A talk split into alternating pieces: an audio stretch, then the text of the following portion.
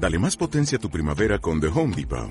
Obtén una potencia similar a la de la gasolina para podar, recortar y soplar con el sistema OnePlus de 18 voltios de Ryobi desde solo 89 dólares. Potencia para podar un tercio de un acre con una carga.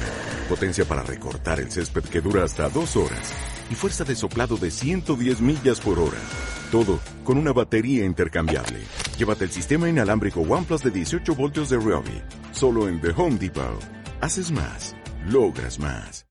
Si te gusta este podcast, lo tienes en vídeo en YouTube y además hago directos en Twitch. Búscame por Easy Reviews. ¿Qué pasa, gente? Bienvenidos a Easy Reviews. Yo soy Easy y hoy quiero hablaros de Donut County, uno de esos juegos que son una tontería, pero te tienen pegado hasta que lo terminas.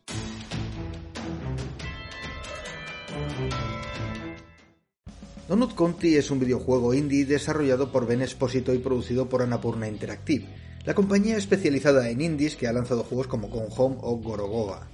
Este análisis no va a ser muy largo porque no hay demasiadas cosas que decir sobre este juego, pero lo considero interesante, básicamente porque es un juego dirigido principalmente a niños, pero que también puede disfrutar un adulto. No en vano, yo me lo he pasado del tirón y me ha tenido enganchado un buen par de horas.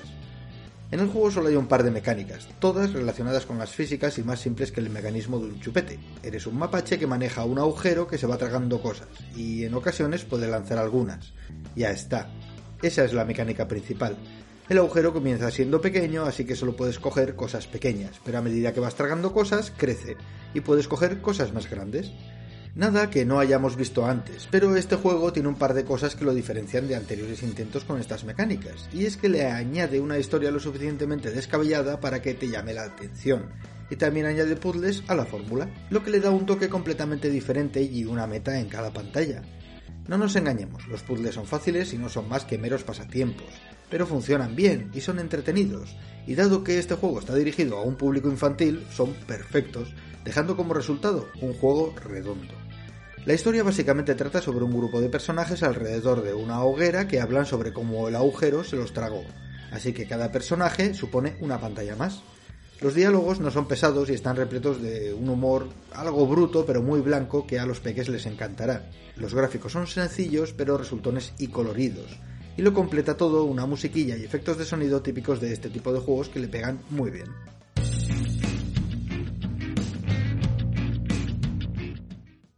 En esta ocasión no voy a decir nada que haya sentido, simplemente me ha enganchado la tontería de hacer caer cosas por el agujero. Pero sí que debo reconocer que este es un juego que puedo ponerle a mis hijos sin ningún tipo de problema. Está dirigido a un público joven y son los que más lo disfrutarán.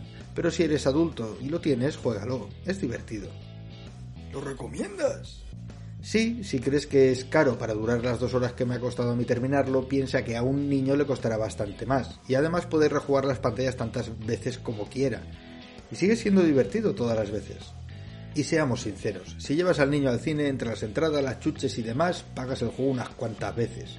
Así que sí, si tienes un peque y quieres que juegue a cosas interesantes, este título está muy bien.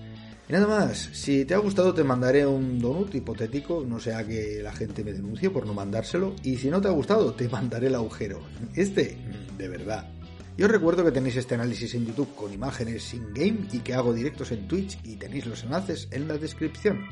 Se despide Easy, sed buenos. Nos vemos gente.